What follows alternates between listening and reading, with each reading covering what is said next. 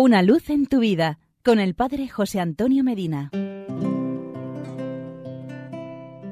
Queridos amigos y hermanos, en el último día del año 2022, muy de madrugada, nos llegaba la noticia. Ha subido al cielo el Papa Benedicto XVI. El Señor eligió para él esta fecha como si quisiera alargar el tiempo cronológico hasta convertirlo en tiempo de gracia, de Kairos y de resurrección, fin de un año viejo y vísperas de uno nuevo. Benedicto XVI providencialmente marcó nuestras vidas. Benedicto, ante todo y sobre todo, fue un creyente y un testigo de la fe en Jesucristo, vivo y viviente.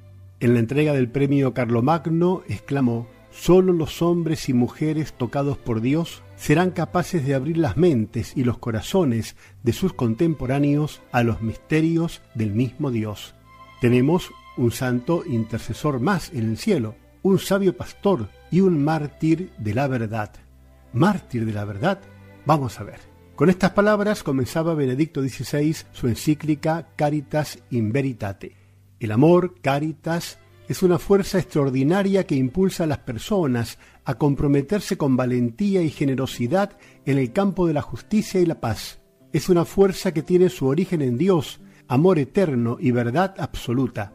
Cada uno encuentra su bien adhiriéndose al plan que Dios tiene sobre él. En efecto, en este plan encuentra su verdad y es adhiriéndose a esta verdad como se hace libre.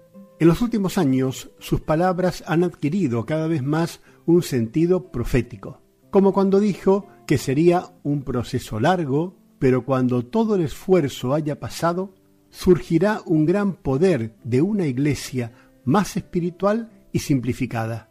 En ese momento los hombres descubrirán que habitan un mundo de indescriptible soledad y habiendo perdido de vista a Dios, sentirán el horror de su pobreza entonces, y sólo entonces, dijo, verán aquel pequeño rebaño de creyentes como algo totalmente nuevo, lo descubrirán como una esperanza para ellos mismos, la respuesta que siempre habían buscado en secreto.